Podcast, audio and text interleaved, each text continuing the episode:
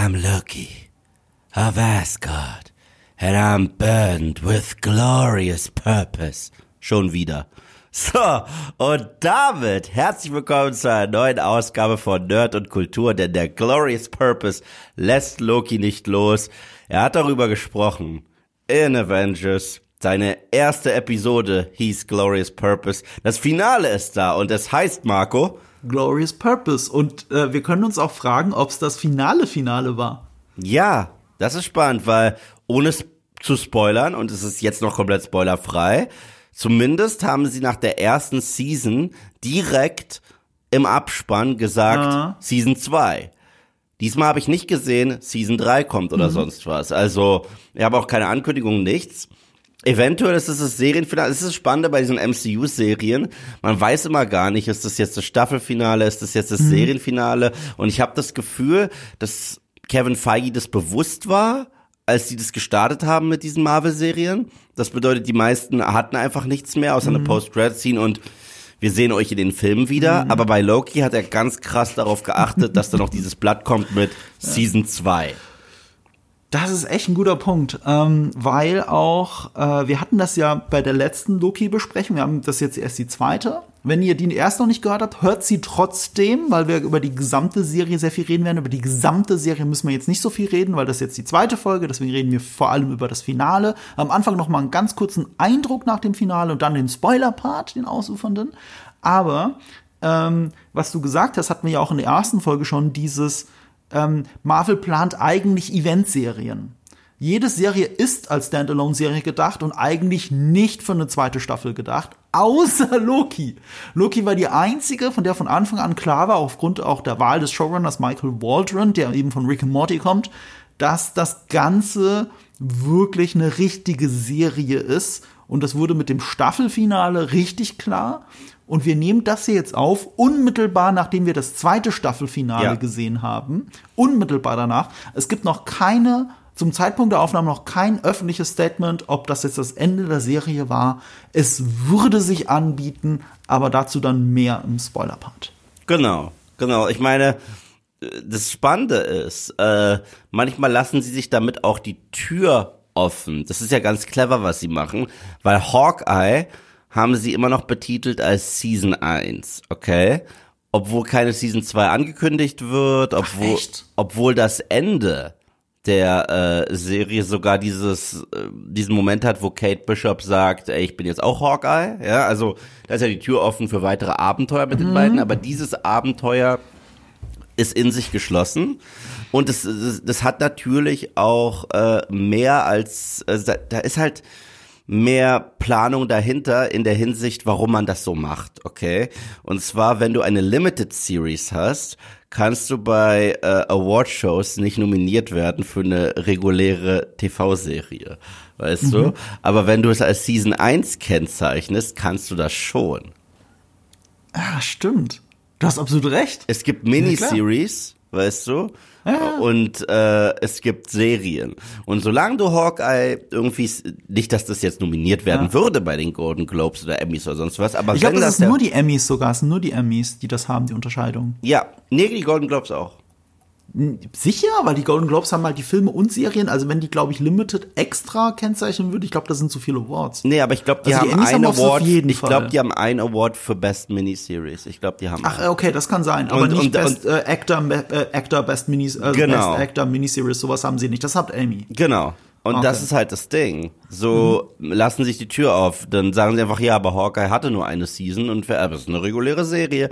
Aber wenn dann doch irgendwie äh, Böcke da ist, können sie eine Season 2 rauskloppen und sagen, ja, aber wir haben das ja Season 1 genannt. Also es ist schon Kalkül auf jeden Fall dahinter, gerade mit dem Blick auf die Award-Season, mit allem, was sie tun, weil Aber haben sie da jemals was gewonnen oder wurden groß nominiert? Außer für Special Na, Effects Ich vielleicht? sag's mal so, das ist das Ding. Also, selbst wenn es denen jetzt nicht um die Drehbücher geht oder sonst was, Special Effects, Kostüme, irgendwas kann ja in einer Nominierung drin sein. Und selbst wenn es nur eine Nominierung ist, Mhm. die nicht mal gewinnen, ja, können sie ja immer noch sagen, Emmy-nominated TV-Show oder so, weißt Mhm. du? Also, das ist, das hilft denen ja im Marketing. Und sind wir doch mal ehrlich, Marvel braucht zurzeit alles, was sie kriegen können, um irgendwie was zu generieren. Und, Mhm. und wenn es halt eine Awardshow ist, wo die Einschaltquoten eh von Jahr zu Jahr sinken, was Mhm. eine ganz andere Thematik ist, ähm, dann, dann nehmen sie halt auch das mit. Ja, ja, das kann schon sein. Ironischerweise kriegen sie die meisten, also Disney Plus als Ganzes kriegt die meisten Emmy-Nominierungen äh, für ihre FX-Serien. Mhm. Jetzt muss ich gerade überlegen, die FX-Serien laufen ja in Amerika noch nicht mal auf Disney Plus, die laufen auf Hulu. Ja, aber Ähm, Disney das hat ja haben jetzt sie auch durch Hulu. 20th Century Fox eingekauft. Und Disney hat doch jetzt auch, glaube ich, Hulu gekauft. Also, Ja, ja, ja, eben. Das gehört Ja. den. Achso, ne, haben sie Hulu extra gekauft, das gehörte gar nicht zu ich glaube, 20th ich, Fox. ich blick da nicht mehr ah, okay. durch. Ich blicke auch nicht mehr durch. Aber die FX-Serien, das sind, die sind von Fox produziert. Mhm. Und, oder, äh, ja, genau, nicht mehr Fox, aber das FX. 20th Century weist immer noch Studios. drauf hin. Jetzt heißt es 20th Century Studios, aber die äh, FX-Serien heißen immer noch FX, glaube ich. Ja, ich glaube Ähm, auch. Wenn sie es nicht geändert haben. Und äh, der größte Abräumer, den hast du ja noch nicht gesehen, den lege ich ja schon die ganze Zeit ans Herzen. The Bear Ja, The ist das Bear. Beste, was auf Disney Plus halt läuft, neben Endor. Das sind halt die zwei großen Sachen, muss ich zugeben, immer noch. Und ich habe die zweite Staffel nicht mal gesehen. Also, die erste. das Beste, was auf Disney noch. Plus läuft, ist eine, ein älterer Film, zu dem sie einfach die Rechte haben. Und der heißt Con Air. Nee, nee, nee, nee, sorry, die haben auch The Rock und äh, ich glaube The Rock hatten sie auch. The Rock sie auch und Face Off? Face Off. Ja, hatten sie. Okay, Face Off, Die sorry. haben Face Off. Face du kannst nicht Conair sagen mit Face Off Ja. auf dem gleichen Streaming Face Service. Off. Übrigens, übrigens, ich weiß, letzte Tangente, weil dann legen wir jetzt richtig los mit dem, äh, mit dem Podcast. Aber ich wollte dich was fragen. Und das Ja. hätte ich dich jetzt entweder vor dem Podcast oder nach dem Podcast gefragt. Mhm. Aber hast du Five Nights at Freddy's gesehen? Weil wir jetzt Nee, Cage- ich hab's auch nicht vor. Also ich kenne das Spiel nicht und der Trailer ist schrecklich und die Reviews sind schrecklich und ich werde das niemals tun. Okay, Kurzfassung, Film ist beschissen. Ja, Kurzfassung. Aber, weil wir jetzt gerade Ich kenne wieder. dein Video, ich hab's gesehen. Ja, ja, aber, aber weil wir jetzt gerade wieder unser Enigma, unser Idol äh, Mr. Cage kurz erwähnt haben. Es gibt einen kleinen, aber feinen Trashfilm mit ihm, auf den ich jetzt aufmerksam gemacht wurde. Der heißt Willy's Wonderland. Der ist zwei Jahre alt oder so. Ja, ja, der ist schon ein bisschen älter, ja. Ich habe den am Wochenende gesehen. Das ist äh, Five Nights at Freddy's in gut. Ohne Witz, also ich will es Okay. auch allen unseren Zuhörern ans Herz legen und auch dir. Also wenn ihr wirklich Bock habt auf ein, ey, Nicol Nicolas Cage spricht nicht ein Wort im Film, will ich nur sagen. Er ist der Mhm. Hauptcharakter, er hat nicht ein Satz, nicht ein Wort Dialog. Und es ist die geile Version von Five Nights at Freddy's. Mhm. Okay. Deswegen, das ist so meine Filmempfehlung für euch da draußen, auch für dich, Marco. Der dauert auch nur 90 Minuten. Mega fun. Hast du Sympathy for the Devil gesehen, seinen neuen Hab Film? nur Schlechtes gehört. Hab er ist auch schlecht. Ich habe ihn gesehen auf dem Fantasy Filmfest. Ich habe drei Filme von Nick Cage auf dem Fantasy Filmfest gesehen. Der eine war Mandy, Ja, der andere war Pig. Das Der sind zwei super. seiner besten Filme sogar. Und der andere war halt äh, äh, hier Sympathy for the Devil. Und es war ja klar, dass wenn ich drei Nick Cage Filme gucke, dass mindestens ein Stinker dabei sein muss. Deswegen ist es leider Sympathy for the Devil. Aber ich freue mich auf den neuen A24-Film von ihm. Äh, Indem er sich diese Halbkatze Oh, rasiert oh, ja, hat. ja, ja. Oder Der- vielleicht endlich seine aus. echten Haare zeigt und äh, in den Träumen von Leuten vorkommt. Und das sind ja auch so Freddy Krüger äh, äh, um, Hommagen drin und so. Also eigentlich ist auch ein Film für dich sofort, aber A24-Filme sind ja nie komplett schlecht. Ja, Deswegen und- und? will ich den gucken. Und nächstes Jahr von A24 kommt Robert Eggers äh, Nosferatu mit Willem Dafoe. Oh, Das ist ja. Das, also, sorry. Das ist so wahrscheinlich mein most anticipated movie of next year nächstes Jahr. Also wirklich. Das wäre sogar ein Film, der bietet sich für eine Podcast-Folge an, weil wir reden ja dann nicht nur über den Film, sondern wir müssen dann auch über den originalen Stummfilm reden und wir müssen Ja. über äh, äh, Shadow of the Vampire reden. Ja, ja. Das ist ja Also- so meta, dieser Film. Das ist verrückt. Also, also Robert Eggers, drei von drei Filmen, bisher alle drei Home Runs. The Witch, The Lighthouse und The Northman sind drei Meisterwerke, meiner Meinung nach. Drei fucking fünf von fünf Sterne Oh, Filme. das erinnert mich dran, dass ich Northman immer noch auf meinem Pile of Shame habe. Ja, ich also, also, also das, das sind, äh, ich, ich mach's ja auch nur selten wie du. Ich habe auch kein Letterbox, aber obwohl ich hab's, ich benutze nur nicht. aber The Witch, The Lighthouse und The Northman sind für mich drei, fünf von fünf Filmen. Okay. Also das ist Das ist eine krass. Aussage. Und ist der einzige Regisseur, der bisher nur drei Filme hat. Alle drei sind solche fucking Home Runs. Also krass. Ja, aber okay. Äh, Willy's Wonderland, Marco gucken, Ja. Zuschauer gucken, geiler Film, macht richtig viel Spaß. Aber jetzt reden wir über Marvel. Ah, äh, Ja, vor allem Marvel ist das richtige Stichwort. Wir, schreien, wir reden noch nicht gleich über Loki, weil ihr habt ja gesehen, unsere Priorisierung ist vielleicht ein bisschen off. Äh, Das ist das, dieser Podcast kommt an einem Sonntag raus, an dem Startwochenende von The Marvels. Und normalerweise hätten wir ja über den geredet, aber es kommt halt auch das Staffelfinale von Loki. Und bei Loki sind wir immer ein bisschen mehr invested, deswegen reden wir auch über Loki. Ähm, wir haben über The Marvels einmal auf deinem YouTube-Channel gesprochen und einmal äh, bei mir at dem anderen Podcast, die Quadrataugen für GigaTV Mac. Ähm, da habe ich sehr ausführlich über The Marvels gesprochen, 90 Minuten sogar. Äh, ich fänd's aber trotzdem irgendwie richtig und wichtig, wenn wir so ein ganz kurzes spoilerfreies Fazit hier noch reindrücken, wenn wir schon nicht über The Marvels in unserem Podcast reden. Okay. Du zuerst, ich zuerst? Ja, du zuerst. Ich kenne deine Okay. Überschrift. Jeder kennt deine Überschrift. Äh, äh, hier, ähm, unser Freund Luke von äh, Nerd Factory äh, erwähnt es auch gerne, wie du den Film fandest. Er hat ihn aber falsch zitiert. Äh, Oh, hat er falsch, okay? Ja, er hat, er hat gestern irgendwas falsch äh, zitiert. Ich glaube, er hat gesagt, äh, ich glaube, er hat ges ja, es war, nicht- es war auf jeden Fall nah dran, aber es war nicht Instagram genaue oder, oder Video? Instagram. Äh, Achso, Instagram. ich habe das auf Instagram gesehen. Achso, ja. Ähm, was war es? Bescheuert, aber spaßig. Äh, das ist meine Überschrift. Und äh, ich wollte ja, gerade sagen, ich- das hast du doch. Ja, das ist meine Überschrift. Das Ja. ist meine Überschrift. Und das ist, der Name ist halt auch Programm. Also ich finde, es ist wirklich kein guter Film. Auf keinen Fall ist es ein guter Film. Er fühlt sich auch wieder mehr an wie Content, muss man auch einfach sagen. Das ist halt Marvel-Content.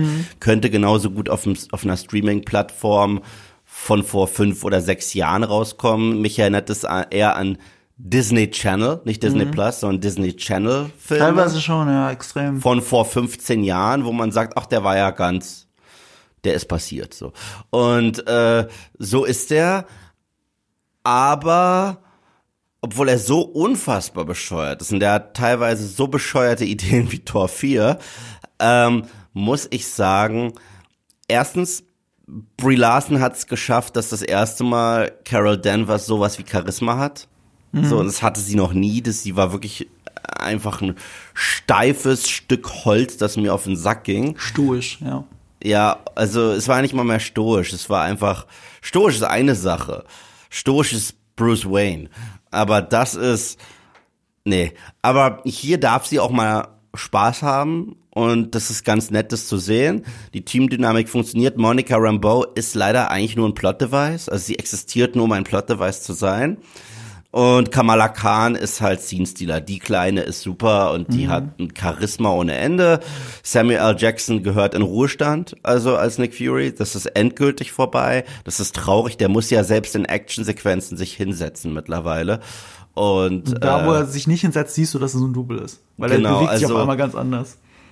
Also entweder ist er zu alt, aber die haben ja auch den Charakter, haben sie ja krass gegen die Wand gefahren in Secret Invasion. Das heißt, ich muss nichts mehr von ihm sehen. Wir hatten das in unserem Secret Invasions Podcast. Der hat ja in Wirklichkeit seit seiner Rückenoperation riesige Probleme und läuft nur noch sehr gekrümmt. Ja, ja. Ähm, deswegen sitzt er so viel. Äh, Ich meine, Ja, er ist ja auch 70, über 70. Also was Ja. soll er denn? Ja, aber nicht nur das, also man hat ihm trotzdem die Präsenz und ihm hat man das Stoische und Taktische Mhm. genommen. Also er wirkt jetzt eher wie so ein mumbling Idiot, wie so Mhm. viele Marvel-Charaktere zurzeit, was ich doof finde, weil es ist immer noch Nick fucking Fury, das ist der Charles Xavier der Avengers und das finde ich scheiße. Ähm, ah, der Bösewicht, also die Bösewicht-Frau, ist der eventuell der beschissenste Bad Guy in ganz Marvel. Ja, Würde ich wirklich so. ich also ich auch. halte, ihr Schauspiellevel ist tatsächlich die Qualität von Mortal Kombat 2, sage ich auch in meinem Video. Da- Das hast du gut gegeneinander geschnitten übrigens. Das stimmt. Ja. Du guckst Also, es, wenn du den Film gesehen hast, guckst ja. du, scheiße, es stimmt. Ja. Siehst ja wirklich, wie, wie heißt die in Mortal Kombat? Äh, Sindel. Sindel. Siehst ja das wirklich. Sie sieht ja auch noch so aus wegen dem Lila. Ja, ja, sie ist äh, im wahren Leben verheiratet mit Tom Hiddleston oder zumindest zusammen. Also Was? ja, ja. Äh, oh, äh, was die, der Übergang zu Loki ist. Was, Ähm, was, was, was, naja, nee, das ging so. Wir erinnern uns, Tom Hiddleston war mit Taylor Swift zusammen. Ja, ja. Nur als, nur zum Vergleich. Ja. Äh, Auch was der Erfolg an der Kinokasse angeht. Ja, ja, ja. Ähm, Das Einzige, also wie gesagt, der Film ist doof ohne Ende, aber er hat ein bisschen Spaß, er hat ein paar spaßige Sequenzen, er ist teilweise nett, ähm, kurzweilig, Gott sei Dank. Das ist ja endlich mal ein kurzer Marvel-Film. Und das kann ich nicht hoch genug loben, weil diese Marvel-Filme sind mittlerweile so aufgeblasen lang. Siehe Eternals oder äh, es ist ja unmöglich, wie lang die sind. Aber er fühlt sich trotzdem in der zweiten Hälfte länger an. Er fühlt sich, er fühlt sich immer noch länger an, als er ist.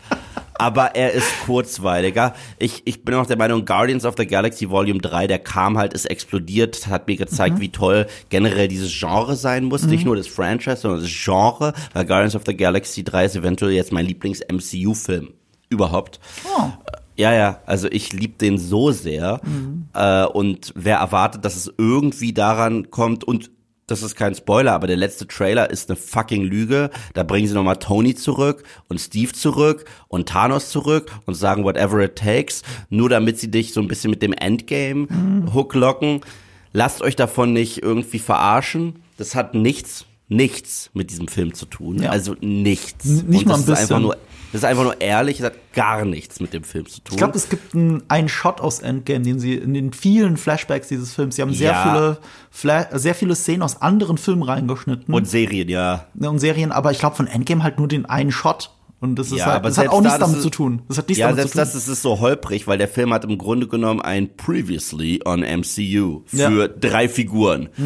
Weil die drei Figuren jetzt nicht so populär sind, weil nicht alle die Disney-Shows gesehen haben, weil Captain Marvel nicht wirklich beliebt ist, muss man einfach sagen. ja, Also die haben sich Figur. gedacht, die Leute kennen Captain Marvel nicht. Ja, ja, verstehe ich. So. Okay, das fand ich schon Viele sehr haben merkwürdig bei so einem erfolgreichen Film. Na gut, er war auch so erfolgreich, weil er gesandwiched wurde zwischen Infinity War und Endgame. Ja, Darf man nicht vergessen. Das war der einzige Grund, warum der so explodiert ist. Ich finde halt, äh, dieser Film ist ein Lackmustest dafür, wie interessant die Figur Carol Danvers wirklich ist. Weil wer gesagt hat, Captain Marvel ist, ist, ist, ist äh, gerade weil es eine weibliche Hauptbesetzung ist, jetzt auf einmal der beste und krasseste MCU-Film aller Zeiten, wer jetzt nicht in The Marvels reingeht, straft die eigene Aussage Lügen eigentlich. Ja, ja, und äh, ich bleib auch dabei, Carol Danvers ist für mich, obwohl äh, Brie Larson hier wesentlich charismatischer sein darf und auch mal ein bisschen lustig sein darf. Ja. Sie ist für mich immer noch kein Charakter. Und das ist ein Problem. Carol Danvers hat noch nie eine Charakter, eine Heldenreise gehabt. Nicht in diesem Film und nicht im ersten. Ja. Also, wenn ich mich zurück an, äh, erinnere an Iron Man 1 bis 3, da hatte Tony jedes Mal eine neue Heldenreise, Mhm. das anderer Mensch daraus gekommen, Thor das gleiche, Cap, sogar Natasha Romanoff, die nur einen Mhm. eigenen Film hatte, äh, hat das in den Avengers-Filmen durchgemacht und so. Äh, Carol Danvers immer noch nicht. Carol Danvers ähm, und überhaupt von den dreien, das größte zwischenmenschliche Problem, das die haben, wird durch eine Umarmung in der Ja. ersten Hälfte des Films gelöst und ist für den Rest des Films kein Thema mehr. Ja, Also damit lösen die alles. Sie, sie reden einfach alle Probleme, die sie haben. Und das sind nicht mal die größten Probleme. Das ist Ja, super konstruiert. Du sitzt da und denkst so, ernsthaft? Deswegen bist du sauer auf die Figur? Es geht ja gerade um die Rettung der Welt und du bist sauer, weil was?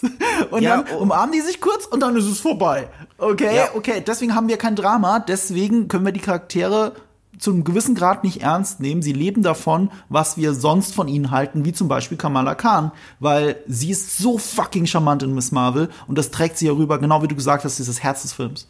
Ja, aber gleichzeitig fühlt sich der Film auch ein bisschen an, als wäre er von der AI geschrieben worden, habe ich wirklich das Gefühl. Also wirklich. So nach dem Motto, komm, wir machen verrückten Spaß, der ergibt nicht wirklich Sinn, aber Marvel braucht cheeky Humor. Komm, An let's der, go. an der Stelle merkt man halt das eigentliche Problem des Films, ähm, dass die erste Schnittfassung, ähm, die glaube ich, ich vermute einfach, viel ernster war, dieses Annihilator-Ding und den Bösewicht ernster genommen hat. Die erste Schnittfassung ist beim Testpublikum krass durchgerauscht.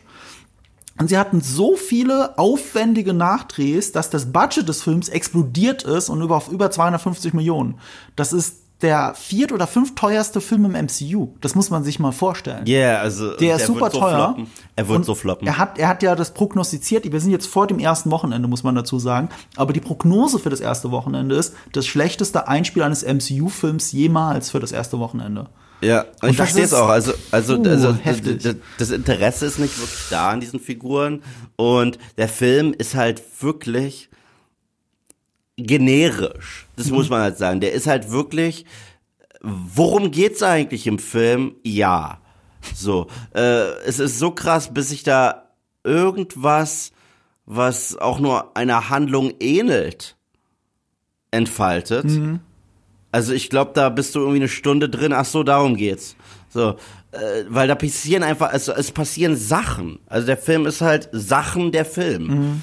Da passieren Sachen, die sind manchmal lustig. Mhm. Dann passieren andere Sachen, die sind quirky. Dann, ach stimmt ja, wir haben ja noch einen Bad Guy, der ist scheiße. So, und dann gibt's halt alles, was man so aus Marvel kennt. Aber, und das möchte ich jetzt sagen, bevor wir dann den Übergang machen, wirklich ausnahmsweise eine sehr starke Post-Credit-Scene. Ich sehr stark würde ich nicht sagen, weil oh, oh. Ja. Das, Okay, müssen wir, das können wir nicht hier besprechen, weil Spoiler Ja, ja. ist. Aber Also es äh, kommt halt drauf an, wie sie damit umgehen in der Zukunft. ich, ich, ich sag dir, warum das nicht stark ist, okay? Ich sag's dir, warum, nicht, warum es nicht stark ist. Es ist das einzig Wichtige in diesem Film. Und trotzdem, aus zwei Gründen. Das eine ist, wir wussten das alle. Ja. Das, also es sagt uns nichts Neues. Nichts. Das wissen wir seit Jahren. Das zweite ist, jegliche Fallhöhe, die der Film überhaupt hatte. Und das waren zwei Figurenschicksale.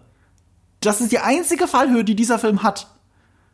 Und das wird negiert dadurch. Und das so, ist ja, halt ach scheiße. so, so. Dramaturgisch ist das, ist das unglaublich beschissen. Na, ach so, für, für den tatsächlichen Film ist die Post-Credit-Scene genauso inkonsequent wie alles, Ja, was passiert. das, ist ein, das ist ein Messer in den Rücken des Films. ja, aber nur für diesen Film, nicht Ja, für, für die den Film Zukunft selbst. von Ich rede ja an- vom Film. Genau. Aber ich rede jetzt einfach nur für die da draußen, die das lieben, wenn irgendwas angeteased wird, worauf ihr euch tatsächlich freut, was nicht The Marvels ist, wovon ich ausgehe. Äh, ja, die Szene wird es auch demnächst 100 Pro auf YouTube geben. Die gibt's aber, schon. Die ist schon, die gibt's schon längst. Ach so, siehst du, siehst du. Aber ja. Kann schon jeder gucken, der will. Aber, äh, aber, äh, aber auch wie gesagt, nichts, was man nicht erwartet hätte. Deswegen Nichts war, fuck also it. ich, ich habe es nicht in dieser Form erwartet, um es zu sagen, aber egal. Ähm, ich hätte es mir eleganter gewünscht, ehrlich gesagt. ja, aber ich kann dir, ich kann dir erst nach dem Podcast sagen, warum es so gut bei mir funktioniert hat. Ich will das jetzt nicht äh, hier. Äh, Äh, ich weiß schon, das hast du schon vorher gesagt. Ich okay, weiß gut. ganz genau. Du bist ein alter Nostalgiker, mein Freund. genau. Du bist ein alter Nostalgiker, das ist es. Manchmal hast du auch Pippi in den Augen. Und dann Ja. reicht, du bist ja sehr musikaffin, das hast du auch schon ein paar Mal hier Ja, im Podcast ich gedroppt. sehr musikaffin, Ja, ja. Dann, dann, dann, kriegst du kurz Gänsehaut und äh, Ich das war meine, bestes so. Beispiel, mein, mein bestes Beispiel, wie musikaffin ist, ist, dass ich den Twist von Split an der Musik erkannt habe. Ja, ich weiß, das hast du letztes Mal sehr ausgiebig Und das erzählt. ist, und das ist für mich immer noch, wenn ich die ersten Töne höre, dö, dö, dö, dö, habe ich jetzt Gänsehaut. So scheiße. Ja, genau. Ähm, ja, ich bin nur ganz bei dir, bescheuert, aber okay. Und ich Ja. behaupte halt erschreckend okay. Gemessen Ja. an der Vorgeschichte, der schwierige Dreh, Regisseurin, die in der Post-Production geht, mittendrin. Unbeliebte Figur. Ja, äh, unbeliebte Figur. Anhand dessen ist das der bestmögliche Film. Und dafür ist er erschreckend okay. Äh, Man kann den gucken, man darf nur nichts erwarten, aber ich glaube, viele Leute erwarten auch nicht viel. Und äh, ich finde ihn besser als Captain Marvel. Ja, ich auch. Ähm, ich Aber empfehle ich Leuten aber jetzt noch finde- mehr Miss Marvel zu gucken. Aber ähm, ich WandaVision haben die, habt ihr eh alle gesehen? Also ich finde. Darmspiegelung besser als Captain Marvel, aber okay. Der muss es den unbedingt rauslassen. Was Sinne des Wortes. Äh, aber ja, The Marvels kann man gucken. Ich befürchte nur, es oder ahne, dass es halt die wenigsten von euch im Kino machen werden, sondern sie werden auf den Disney Plus Release warten. Und ich glaube, 100 Pro. Disney weiß das auch, weil äh, man kriegt halt mit, wie viele Leute nicht mitkriegen, dass dieser Film überhaupt existiert. Also, dass der jetzt raus ist.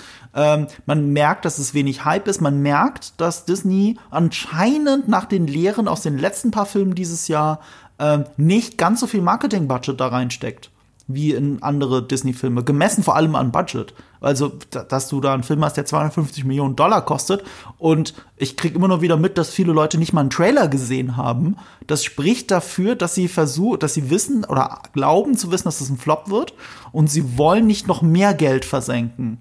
Ja, gleichzeitig bis vor kurzem war ja noch der, äh, der Streik. Mhm. Das heißt, du konntest jetzt nicht irgendwie spaßige Interviews, marketingmäßig irgendwas mit den Hauptdarstellerinnen machen. Mhm. Und das äh, springt halt dann auch noch mit in die Equation. Sonst wären die zumindest in jeder Late-Night-Show aufgetaucht und hätten irgendwelche Spielchen gespielt oder irgendeinen Scheiß.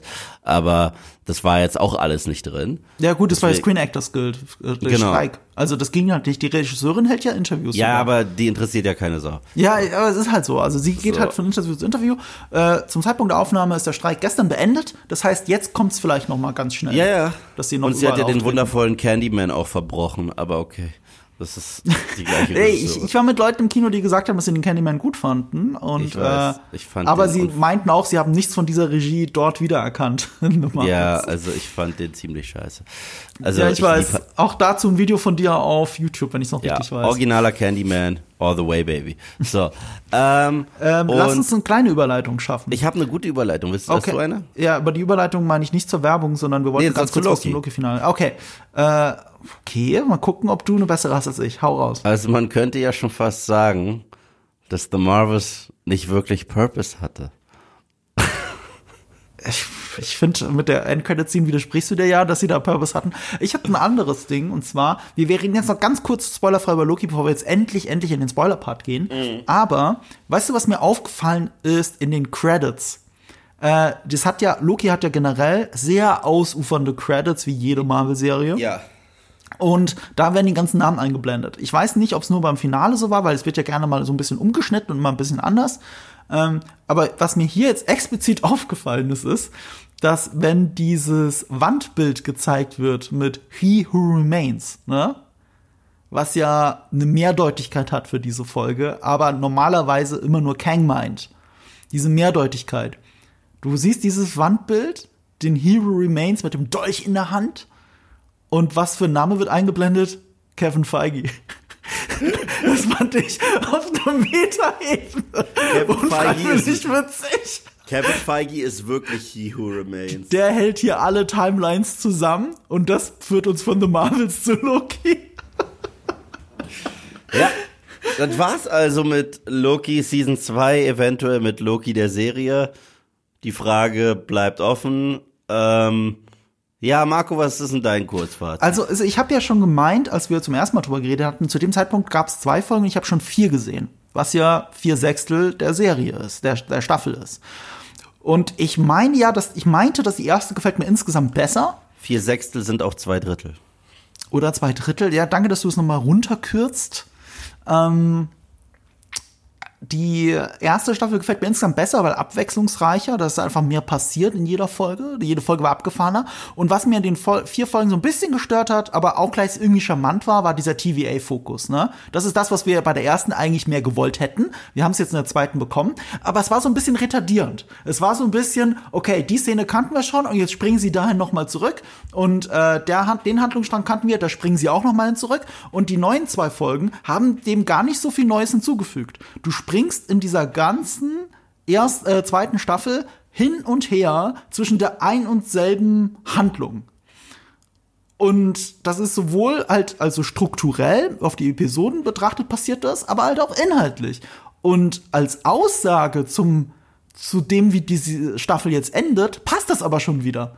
Du, ähm, ich habe halt wirklich mit offenen Augen noch mal so schön gesehen, dass dieses Finale ähm, äh, so viel Purpose hat, wie du gerade gesagt hast. Äh, das ist alles bewusst dahingeschrieben. Das ist eine Gesamtaussage dieser Staffel und das fand ich irgendwie cool. Es hat mich halt auch die ganze Zeit daran erinnert, dass Michael Waldron als dedizierter Headwriter von Rick and Morty ähm, Staffel 4 und 5 äh, so hier dieses Heft in der Hand hält. Ich mache gerade einen Rick and Morty Rewatch und gerade die emotionalen Folgen gehen auf sehr ähnlichen Noten aus wie diese zweite Staffel. Und äh, das ist einfach genau mein Ding. Also Loki ist und bleibt meine Lieblings-MCU-Serie. Und äh, ich finde alles gegen Ende relativ mutig fürs MCU. Gleichzeitig geht diese Serie immer noch auf dem schmalen Grad. Wir dürfen nicht so viel anders machen als die anderen Filme und Serien, sodass jeder machen kann, was er will. Ähm, aber hier fühlt es sich nach mehr Purpose an als in den anderen. Mm, Jetzt kommt der Eve. Was sagt Oh, der er Eve denn? ist nicht zufrieden. Der Eve ist äh, gemixt. Ich glaube, das ist ganz fair. Der Eve ist gemixt. Ich war eigentlich ganz happy, Loki wiederzuhaben als Serie. Ist ja nicht meine Lieblings-MCU-Serie, äh, aber ich finde sie trotzdem toll. Was jetzt Hawkeye bei dir oder was war's nochmal? Äh, Hawkeye und WandaVision wahrscheinlich. Ja, und aber Hawkeye lieber, gibst du. ja, also Hawkeye ist bei mir eine Weihnachtstradition geworden, was halt krass ist. So, die ist halt auch albern, aber Hawkeye hat mich daran erinnert, daran hat mich Guardians natürlich umso viel mehr erinnert, als ich den jetzt gesehen habe, äh, Guardians 3. was die Stärke des MCUs eigentlich ist und was voll vergessen wurde irgendwann auf dem langen Weg der Content-Maschine. Und das sind eigentlich gar nicht diese komplexen Handlungen oder das Spektakel, sondern das Menschliche hinter diesen Helden mhm. und diese Interaktion. Das ist so das, äh, was, was uns was eigentlich dazu geführt hat, dass wir uns in diese Charaktere verlieben. Mhm. Wir haben uns verliebt in einen Tony Stark in einer Höhle mhm. in Gefangenschaft.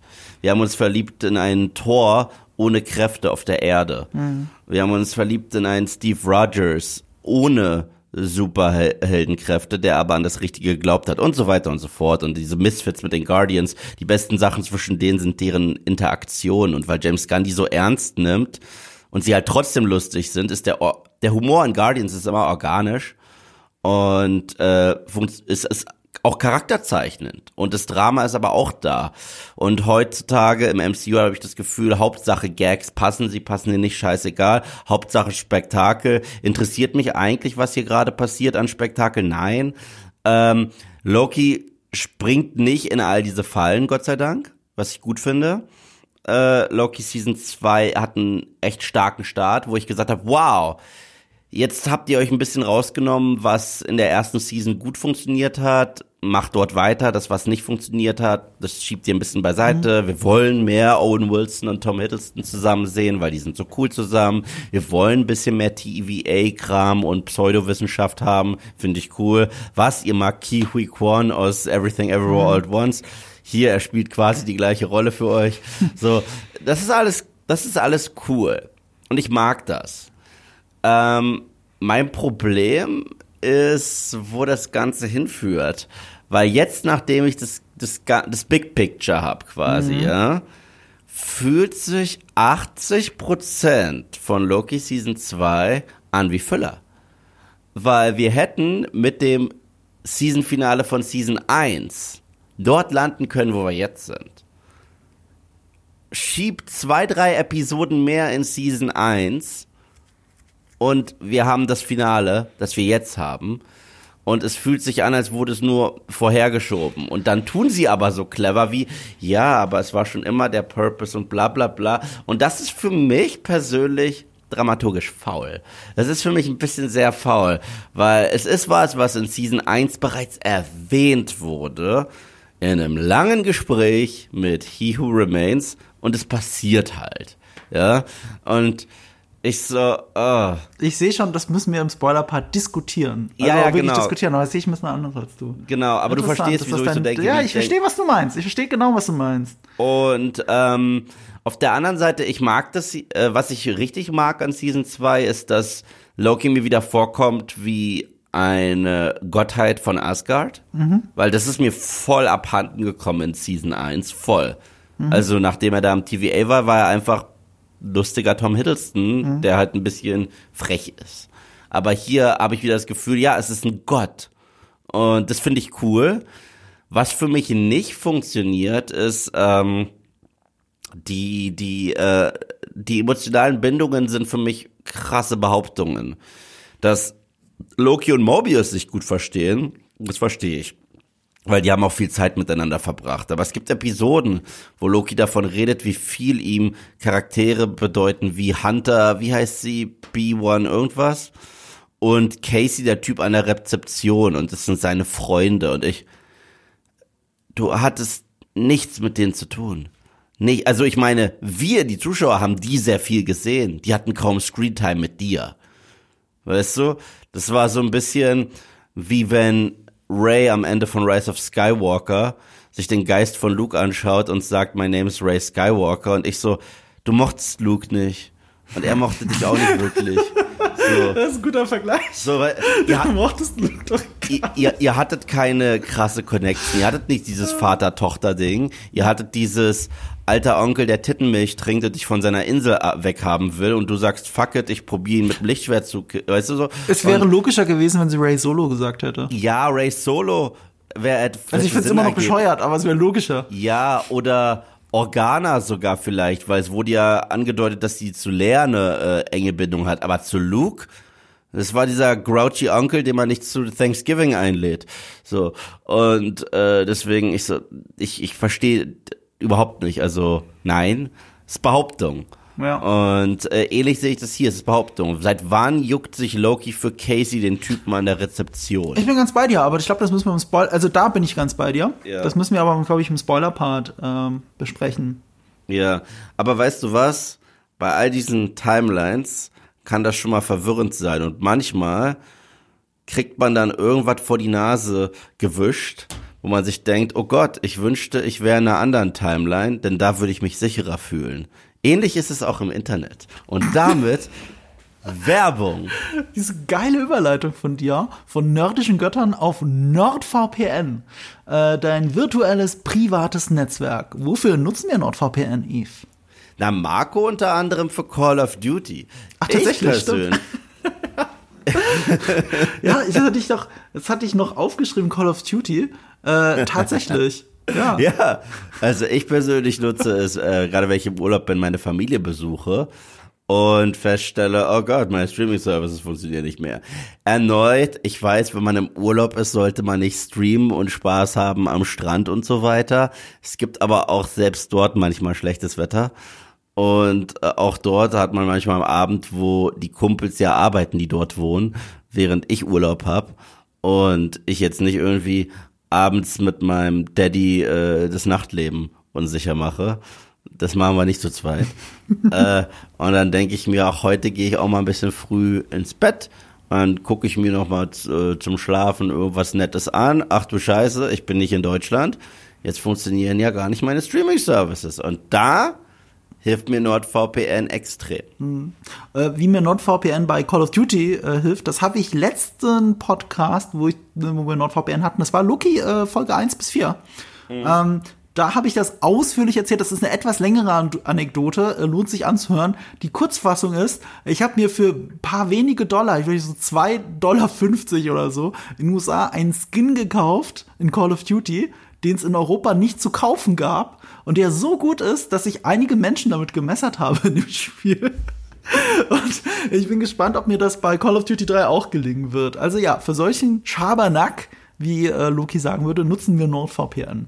Ähm, NordVPN kriegt ihr im Zwei-Jahres-Paket deutlich günstiger mit inklusive der neuen Bedrohungsschutzfunktion, wenn ihr denn den Link nutzt, den wir euch in die Shownotes packen, nämlich nordvpn.com slash nerd und Kultur oder ihr benutzt unseren Gutscheincode Nerd und Kultur. Äh, der Bedrohungsschutz blockiert Virentracker, Werbung und Phishing-Websites. Ähm, und wenn ihr eine Datei runterladet, wird NordVPN diese Datei schon auf Viren scannen, bevor sie eben auf eurem Rechner landet. Ähm, das Angebot ist äh, relativ risikofrei, weil ihr habt eine 30 Tage Geld-Zurück-Garantie, wenn euch NordVPN bei was auch immer ihr im Internet vorhabt, doch nicht helfen sollte. Vier Gratis-Monate gibt's äh, gibt's oben drauf, wenn ihr denn das Zwei-Jahres-Paket bucht. Und das könnt ihr über unseren Link in den Show Notes, das, das ist nordvpn.com slash Nerd und Kultur. Nicht Nerdkultur, nicht Nerd and Kultur, Nerd und Kultur. Es gibt aber sogar einen Nerdkulturcode. Ja, aber der, ja, Wenn ihr diesen Podcast hört und an NordVPN interessiert seid, bitte nehmt Nerd und Kultur. Oder benutzt den Gutscheincode Nerd und Kultur. Ebenfalls Nerd und Kultur. Dafür gibt's einen Nerdkulturcode. Und damit Werbung Ende. Okay. So, äh, Ich sehe hier in den. Notizen Groundhog Day. Ja, du hast ja das retardierende Element ja schon so ein bisschen, also ich hab's erwähnt, aber du hast ja, das, was du als Füller bezeichnest, kommt ja aus diesem retardierenden heraus. Ne? weiß, ich Es dreht sich alles so ein bisschen im Kreis. Und das ist etwas, was mich in den ersten vier Folgen auch ein bisschen genervt hat. Mit dem Grand Scale, mit dem Finale, ähm, sehe ich das anders. Also um auf deinen Punkt zu gehen, was du gesagt hast. Also Achtung, Spoiler, Spoiler, Spoiler, wir sind im Spoiler-Part, ne? Spoiler. was du sagst, äh, dass wir, ich finde das interessanten Punkt, dass wir am Ende der ersten Staffel eigentlich da sind, wo wir am Ende der zweiten sind. Ich, aber da muss ich doch dagegen halten, das Ende der ersten Staffel impliziert doch, dass He Who Remains gewonnen hat. Das Ende der zweiten Ja. Staffel, Ja und nein. Er sagt, er gibt denen ja die Möglichkeiten. Er kann halt auch, er sagt, er stellt's ja auch Loki, äh, legt ihm die Option alle auf den Tisch, Mhm. inklusive ihn abzulösen in der Funktion als Hero. Ach, das war auch wirklich noch ein Teil des Ja, Angebots. Aber das ist genau- ja auch nicht, dass es er eingegangen ist. Jetzt geht er es ein. Damit ist es ja immer noch ein anderes Ende. Ja, ich weiß, aber jetzt macht er es. Jetzt, äh, jetzt nimmt er eine der Ja. Optionen, die auf dem Tisch lagen, am Ende von Season 1. Und deswegen finde ich es, hätte ich es besser gefunden, wenn Season 1, sage ich mal, neun Episoden hätte und es gäbe ein paar Versuche, das zu umgehen. Okay, Nur um, nur um zu Punkt. merken, scheiße, Ja. es geht nicht. Es ist dieses Catch-22. Egal, was ich mache, Mhm. es funktioniert nicht. Egal, wie häufig zurück in die Zeit reise. Das ist wie bei Lost. Mhm. Und dann fügt er sich seinem Schicksal, sagt aber trotzdem, ich bin ein Gott und das ist mein glorious purpose. Und wird dann der neue He Who Remains, was ich cool finde. Und wenn dann die erste Season, erste Episode und erste Season, letzte Episode, Glorious Purpose Part 2 zum Beispiel äh, äh, heißen würde, wäre das ziemlich cool. Weil dann wäre es auch noch mal die, dieser, ähm, die, dieser Charakter-Arc von was Loki früher als Glorious Purpose angesehen hat, und zwar in der Schlacht von New York. Da siehst du ja sogar ein Previously äh, on, siehst du ja diesmal eine Szene aus dem ersten Avengers, wo er diesen Satz sagt. Und äh, er hat es ja auch immer äh, als Burden bezeichnet, aber eher euphemistisch, weißt du? Und hier siehst du, es ist eine echte Burden. Und die tritt er an und das ist sein Glorious Purpose. Und das wäre cool gewesen, wenn Season 1 einfach ein bisschen länger gewesen wäre und wir dann da hingekommen wären. Ich finde, das ist ein extrem guter Punkt. Du hast recht. Also wenn man beide Storystränge wirklich zusammenführt in eine Staffel, dann hätte man drei Folgen weniger von der von der zweiten Staffel. Das äh, macht es runder. Ähm, finde ich eine sehr schöne Idee von dir, aber ich finde auch, dass das Ende der ersten Staffel ein sehr gutes Ende für eine erste Staffel war. Das war halt Ja. ein Lost-Ende. Äh, also, also wie eine Lost-Staffel enden würde, weißt du, was ich meine? Ja, es war aber. Das war schon cool der, auch. Ja, aber der Unterschied ist, ich musste halt auch drüber nachdenken, weil eigentlich mochte ich ja das Ende voll von Loki Season 1, ja. Mhm. Und ich mochte auch dieses Lostige. Der Unterschied zwischen Lost und Loki ist folgendes. Lost endet immer mit einem Bang und mit einem What the fuck, ja. Mhm. Fängt dann aber auch an mit einem unfassbaren Bang und What the fuck und spinnt das in eine ganz neue Richtung. Jedes Mhm. Mal, ja. Loki macht es nicht. Loki Ich, endet ich würde behaupten, sie spinnt in eine andere Richtung, aber kein Bang. ja, genau. Also sie äh, machen so, mh, weißt du, das, das, das was ein bedrohliches, schockierendes Endbild war in Staffel 1. Und zwar, er wacht auf, sieht da diese Statue von Jonathan Majors und sagt, oh mein Gott, oh mein Gott, und die, wer bist du? Fünf Minuten später gibt's Hihi Haha wie immer. Und das ist nicht das gleiche, wie wenn du jetzt Lost hast, wo äh, dieser Hatch aufgesprengt wird und die Season geht los und wir denken, hä, sehe ich da gerade, oh mein, das ist im Hatch. Boom, weißt du, Ja, ja, das ist mega. Ähm, ähm, um es zu erklären, also äh, der Bang fehlt, wie du gerade gesagt hast, ähm, dass die andere Richtung gehend ist. Am Ende der ersten Staffel hat man gedacht, er hat eine alternative Realität erschaffen. Ja. Es turns aber out, das ist der Anfang der zweiten Staffel, dass es nur ein anderer Zeitpunkt in derselben Ja, Realität ist. Und, äh, und das ist ein kleiner Bang, aber nicht der Bang. Und äh, es spinnt aber die, die ganze Season in eine andere Richtung, weil es irgendwie um Zeit geht, um das Hin und Zurück. Und äh, nicht nur an verschiedene Timelines abgrasen, wie es eher die erste gemacht hat. Äh, das war aber das, was man von der zweiten erwartet hätte. Dadurch ist es ja, du hast ja dieses Rumgespringe. Und ich finde dieses Finale selbst, das stellt das nochmal schön dar, indem sie diese Groundhog Day Montage machen. Ja, okay. Aber auch da, weißt du, ich, an sich finde ich es ja cool, aber das ist mir auch tonal ein bisschen zu faul für ein Finale. In einem Finale brauchst du das Gefühl von Urgency, von Panik, von Nervosität, einen netten, fluffigen Pop-Song runterzuhauen und jedes Mal zu zeigen, ah, nächstes Mal klappt's besser, weil das haben sie diesmal gemacht wieder. Ich weiß nicht mehr, welchen Popsong sie gespielt haben. Ich war heute früh sehr müde. Äh, ist für mich nicht das Gleiche. Und ich fand's halt auch komisch. Guck mal. Ich finde schon, dass es eine Fallhöhe hat. Sorry, ich finde schon, dass es äh, ähm, diese Urgency hat für mich dieses Finale noch mehr ausgestrahlt als all die anderen Folgen in der sechs, äh, zweiten Staffel. Na, für mich ist das Problem, guck mal, Season geht los, Aha. wir haben ein Problem. Problem ist, Loki macht Time äh, Slipping, Mhm. ja. Okay. Das ist, Pro das ist Problem. Das muss gelöst werden. Ja. Vor allen anderen Problemen. Ja. Er löst Time-Slipping, aber jetzt haben wir das Problem mit der Loom. Das ist das nächste Problem, das du lösen musst. Wir denken, äh, wir lösen es. Oh, wir haben schon wieder Time-Slipping. Und ich, äh, wirklich schon wieder? Und dann, haha, das ist wie in einem Videospiel. Du hast eine neue Fähigkeit unlocked. Und damit machen wir jetzt weiter. Und das ist für mich ein bisschen faul, muss ich sagen. Ich, und inszenatorisch muss ich sagen.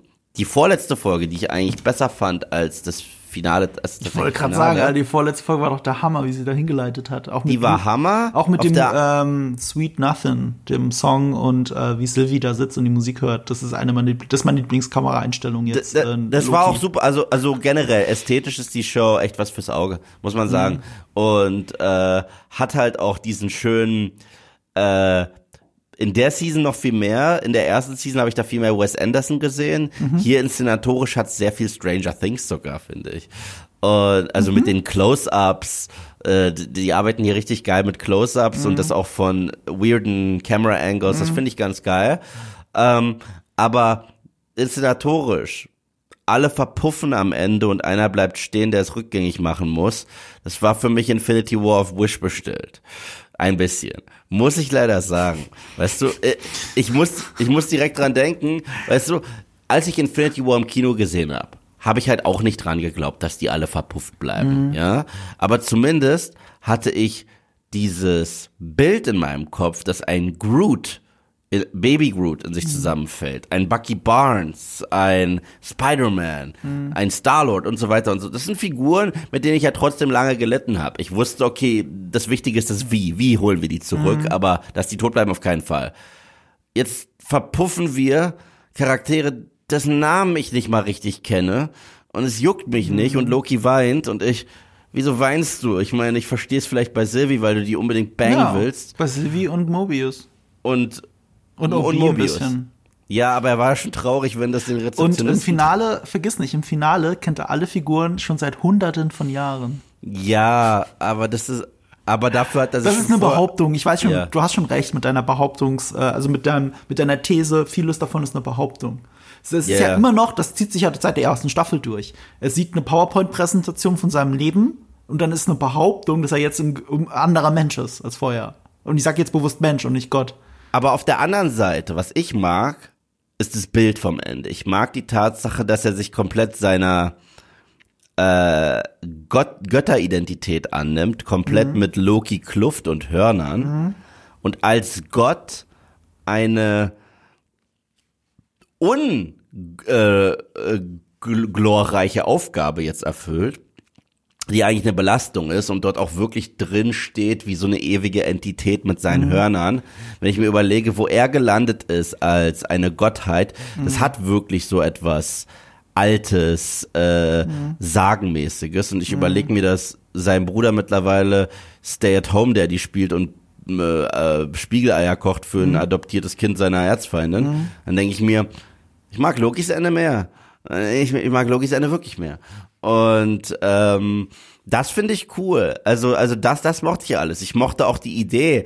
Äh, es gab ein paar coole Ideen in der Season. Ich, ich mochte zum Beispiel, dass Owen Wilsons Charakter Mobius nicht erfahren wollte, wie sein eigentliches Leben ausschaut, weil er kennt nichts anderes. Er hat Angst davor. Er kennt nur das TVA. Und gleichzeitig war das dann ganz witzig zu sehen, dass er ein Jetski-Verkäufer ist. Natürlich war das. Ja, aber das ist, aber das ist auch dieses, obvious thing war. ja, aber, aber, aber das ist dieses Lost-mäßige, was ich cool finde. das stimmt. Jeder hat ein anderes es- Leben noch. Ja, ja, weil, weil, nee, weil es gibt in Lost der finalen Season, da ist doch dieses, wie wäre es ohne den Flugzeugabsturz gewesen. Mhm. Ja, ja, Dann genau. gibt's aber immer diese kleinen Momente, die trotzdem durchsackern mit Mhm. Durchsickern mit Erinnerungen an die Insel, irgendwas. Desmond hört ein Piepgeräusch und es erinnert ihn an das Piepen vom Hatch. Mhm. Und das ist wie so ein eigentlich sollte ich mich nicht dran erinnern, aber ich tue es und das ist cool und die Zuschauer denken sich, wow, ja, und so ähnlich ist es mit Mobius. Eigentlich sollte er sich an Jetskis nicht erinnern, aber er tut's sogar in der TVA. Und das ist sowas, was ich voll mag. Das finde ich richtig cool, weil das ist ja wie in all diesen Stories freier Wille versus Schicksal.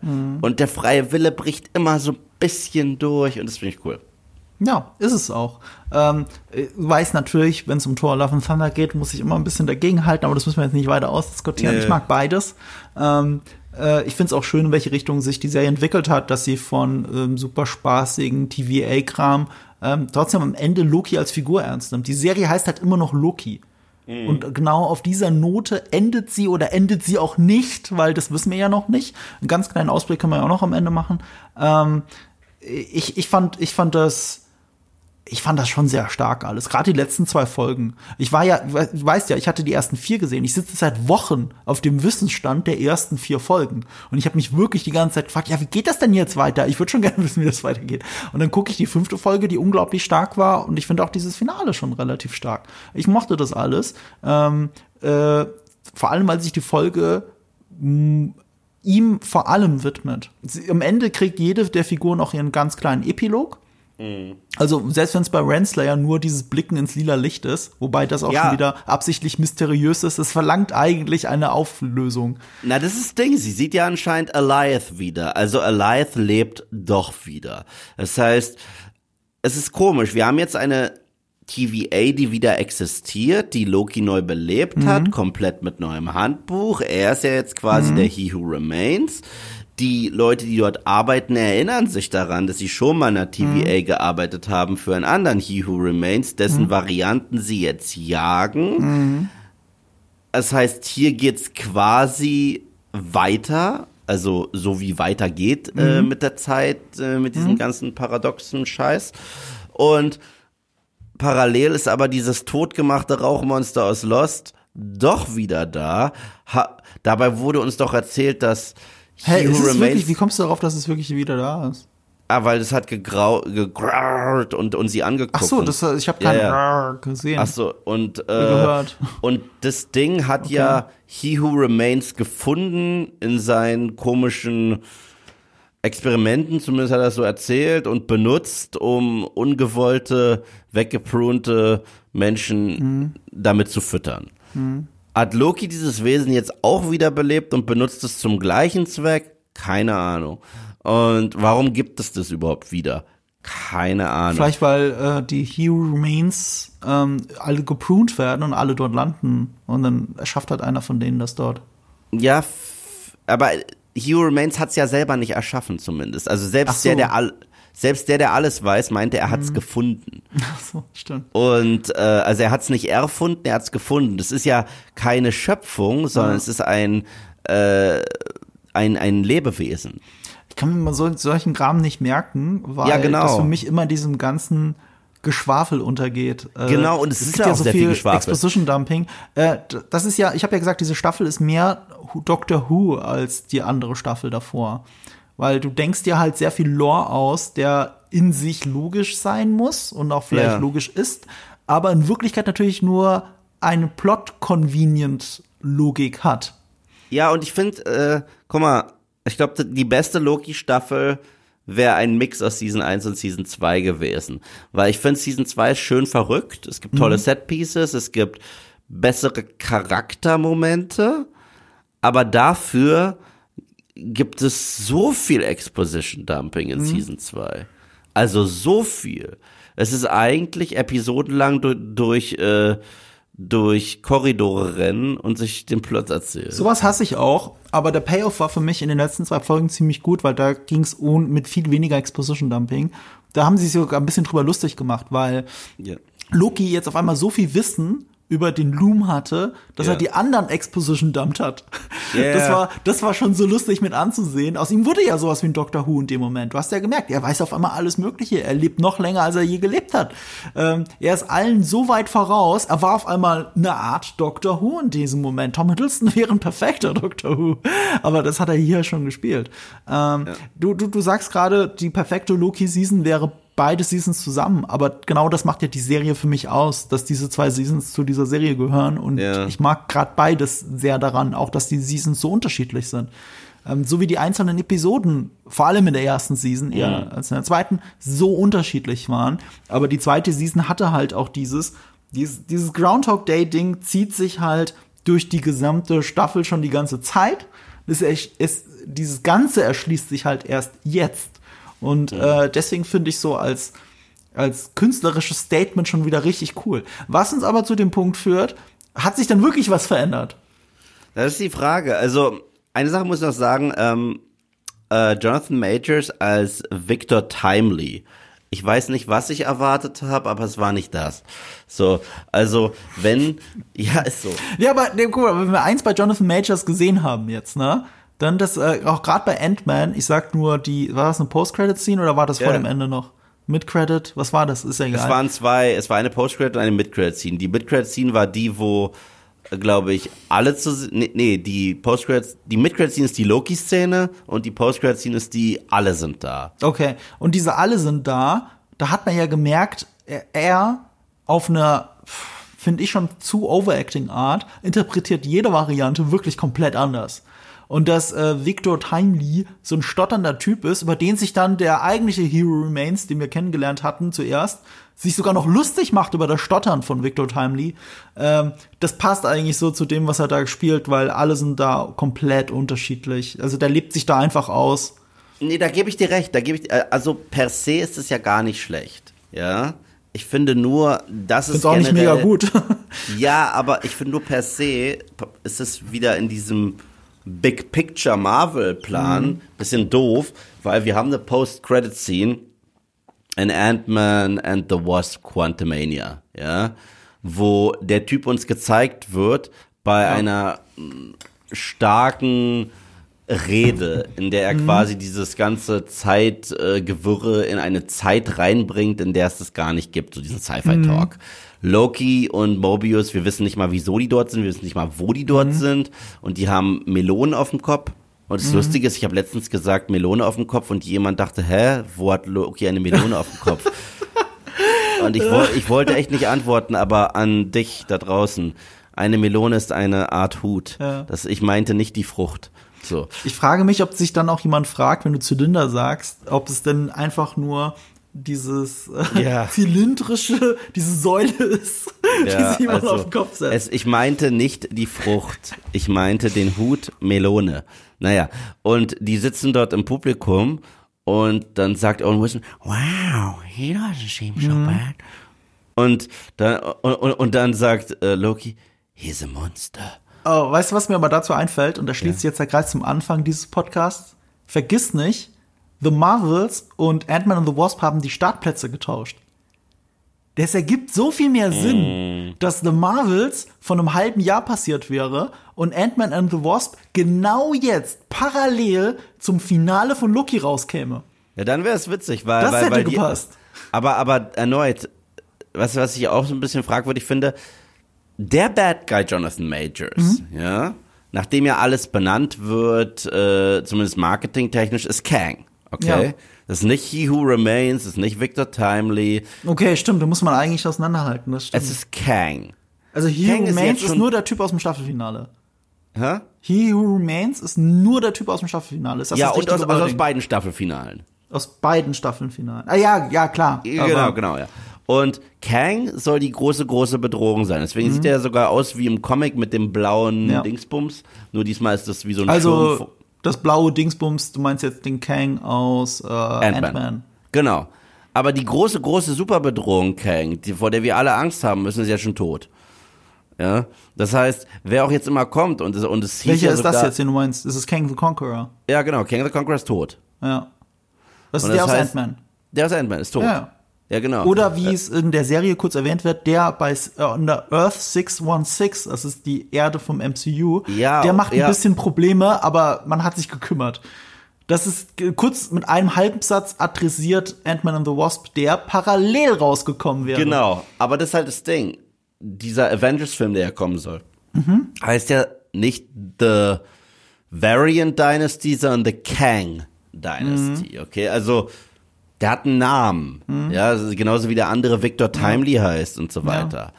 Aber ich denke, Kang ist schon tot und das soll so der krasseste von all denen sein. Das Ich ist dachte, so der, alle sind Kang. Nein, die haben Was alle jetzt? andere Namen. Alle haben andere Namen. Alle haben andere Namen, alle. Echt? Ja. Hm. Das ist das Doofe. Verstehst du, worauf ich hinaus will? Aber kann nicht das MCU einfach sagen, es gibt einen anderen Kang? Können sie. Das aber machen sie gra- bestimmt. Aber, aber gerade ist es so, dass, dass, dass der Einzige, der halt auch aussah wie Kang, sich verhalten hat wie Kang, Ja, ja. der böse war wie Kang, vor dem uns He Who Remains gewarnt hat, dass er wie Kang ist, Mhm. ist jemand, um den sich nicht mal Loki kümmern muss, sondern er kriegt eine, ne, äh, eine, äh, eine Side Note von Mobius. Ach, der hat ein bisschen Ärger gemacht äh, auf der Erde, das haben die schon allein geregelt. Ja, und der halt in diesem kleinen, wahrsten Sinne des Wortes, kleinen Film Quantumania verheizt wurde. Genau, und dann denke Ähm, ich mir, Ich denke aber, die wollen eine viel bedrohlichere Kang-Variante aufbauen, weil dieses 80er Jahre Kang-Kostüm, das ist eh nicht das, was Marvel will, glaube ich. Oder Jonathan Majors wird viel bedrohlicher aus dem äh, MCU entfernt, je nachdem, wie das jetzt ausgeht mit ihm. Das kann tatsächlich sein, aber ich meine, das Da geht ja bei sprechen Varianten. sie jetzt schon von Dr. Doom.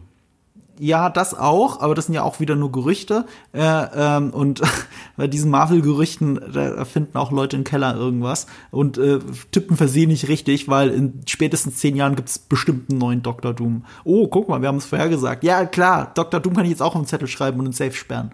Dr. aber Doom ist eh der viel interessantere Bad Guy als Kang, muss ich nur mal das, sagen. das kann ja noch dazukommen, aber du kannst halt Kang einfach durch eine andere Variante ersetzen, fertig. Ja. Anderer Schauspieler, andere Tonalität. Und ganz ehrlich, ich fand Jonathan Majors ist ja eigentlich ein guter Darsteller, vor allem in Quantumania, der einzige Ja. Lichtblick. Aber ich muss zugeben, die Varianten, die er spielt, die sind mir alle zu überspitzt und nicht greifbar. Also He Who Remains ist cool, aber schon Victor Timely war schon ein bisschen zu over the top für mich. Vor allem, weil du die ganze Zeit so einen Muskelmann in einem, in einem, in einem viktorianischen Kostüm siehst. Das passt nicht zusammen. Weißt du, was ich meine? Ich finde, er sieht aus wie viktorianisch ist Frederick falsch, Douglass. oder? Ja, ja, stimmt, er sieht schon so aus, aber Frederick Douglass ist halt nicht ins äh, Studio, ins Gym gegangen jeden Tag und hat Steroide, Steroide genommen. Ja. Also Steroide wäre übrigens eine gute Erklärung dafür, für die Aggression, die angeblich von, von, von Jonathan Majors ausgeht. Aber ich will jetzt hier niemandem was unterstellen. Aber, Method aber du, Acting. Du, Method Acting. Du siehst die Muskeln einfach. Ja, Also, ja. das ist doch absurd. Es ist ja auch bei Henry Cavill absurd, muss man auch dazu sagen, wenn der Sherlock Holmes spielt. In, in Ja. Nola Holmes. Das finde ich einfach, äh, ich meine, er kann das spielen, aber du kannst doch nicht diesen Muskelmann angucken und der denken, oh, das ist aber Sherlock Holmes. Ihr wisst schon, der Drogensüchtige, der die ganze Zeit nur, nur Geige spielt. Äh, Mhm. Anscheinend geht er auch jeden Tag ins Gym, das es da noch nicht gibt, und frisst nur Reis und Hühnchen. Das ist doch jetzt Quatsch. Das Ja. ist doch jetzt einfach Käse. Das kannst du auch nicht überspielen. Oh, ich Also, habe das erste Mal von dir gerade gehört, dass etwas Käse ist. Ich sag sehr oft, dass Dinge Käse sind. Wirklich? Ja, relativ. Ich, sag ich das nicht so oft im Podcast? Ich finde, das ist mittlerweile komplett aus dem äh, äh, Sprachgebrauch verschwunden, dass Ich bring etwas das Quatsch oder doof ist, dass etwas Käse ist. Ich verspreche dir hiermit hoch und heilig, wann immer ich den nächsten Film gucke, der eine schlechte Review kriegt, der bescheuert ist, werde ich sagen, werde ich das Video nennen, dieser Film ist Käse. Das äh, wäre sehr lustig, wenn du auch, äh, keine Ahnung, Ratatouille 2 oder sowas bewertest. Das wäre wär eine gute Überschrift dafür. Ähm. Ich muss dir was verraten an der Stelle, okay? Bitte. Und ich sag das jetzt hier exklusiv im Podcast vorher.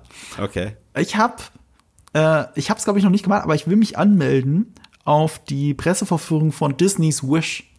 Aha. Aus dem einzigen Grund, und ich habe nicht vor, den im Podcast zu besprechen, also hier im Podcast, in meinem anderen Podcast oder als Video, sondern ich möchte der weltweit Erste sein, der den most obvious Joke aller Zeiten macht. Ich will den gesehen haben, so früh wie möglich. Und dann und eine Letterboxd-Review schreiben. Rapunzel auf- Wish bestellt oder. Frozen auf Wish bestellt. Irgendwas in der Richtung. Aber dafür muss ich ihn ja gesehen haben. Aladdin auf Wish bestellt. Vielleicht. Ich weiß es ja nicht. Ich muss ihn ja geguckt haben. Aber ich weiß nicht, ob ich wirklich diese Dedication mit reinbringen kann, mir jetzt einen Film anzugucken, den ich eigentlich nicht sehen muss und nicht sehen will, nur um diesen dummen Gag zu machen. Aber jetzt habt ihr es hier zuerst gehört, dass er von mir ist. Du, ich glaube, alle anderen denken, das Ich glaube, alle anderen auch. Das ist die Standardüberschrift von allen Menschen zu diesem Film. Ja. XY auf Wish bestellt. Aber Also- dann willst du halt der Erste sein, der das schreiben Also, kann. aber ganz kurz. Nur zurück zu Loki. Eine Frage. Einfach nur eine Frage. Also Sind wir noch bei Loki ist- Kang? Sorry, sind wir noch bei Kang oder bei den Timelines? Nee, mit dem sind wir durch. Okay. So, Frage zu Loki. Ja. Und zwar seine seltsamen Fähigkeiten die sind wirklich, die werden auch mehr und mehr aus dem Arsch gezogen. Also er kann sich jetzt, verstehe ich das richtig? Vielleicht spinne ich ja auch. Er kann sich jetzt kaputte, ausgerottete Zeitlinien nehmen, dann fässt er sie an, macht seinen grünen Schabernacks Wichszauber und dann sind die lebendig. Und dann kann er die verknoten und kann daraus Nee, ich glaube, das Verknoten macht er, damit er alle erreicht. Ja, genau. Aber, Aber, nur deswegen. aber er kann quasi Sachen Leben einhauchen durch Anfassen. Also und nicht nur Leben, sondern verstehe ich das richtig? Ja, das verstehst du schon richtig und das, Das ist, ist aus dem hart Arsch bescheuert. gezogen, wie du sagst. Also Das ist hart bescheuert. Hart konstruiert, weil nichts, aber, aber alles an dieser Timeline-Geschichte und dem Loom und äh, das ist ja alles aus dem Hintern gezogen. Es ist, es ist, es ist, ähm, es ist konsequent, was das angeht, oder konsistent.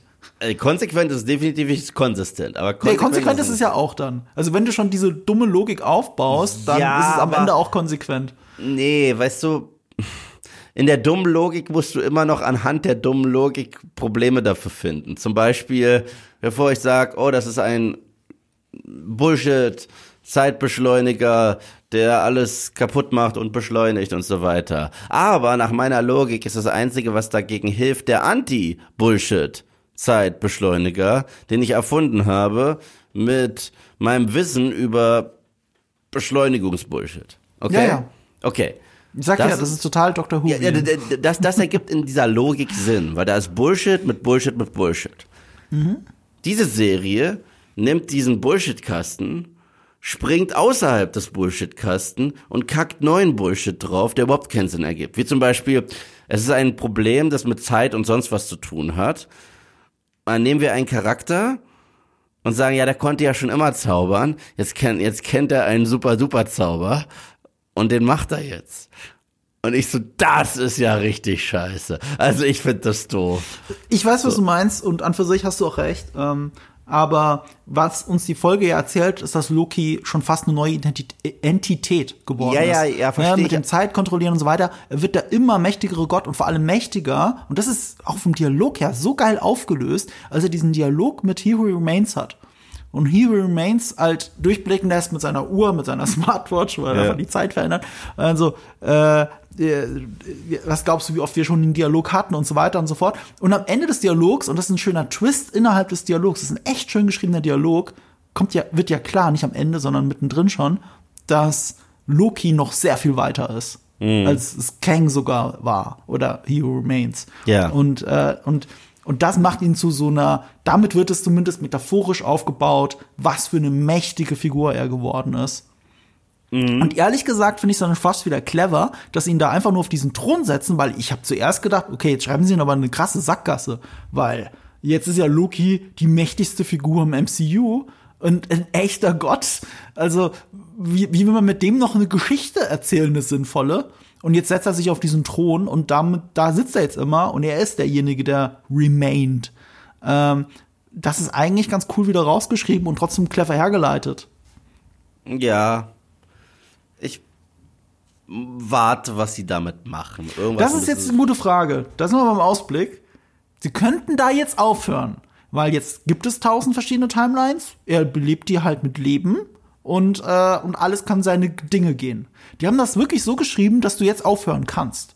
Du kannst aber auch weitermachen, weil es gibt ja noch offene Handlungsstränge. Also ich meine zum Beispiel, Mobius hat zwar hat ein halboffenes Ende.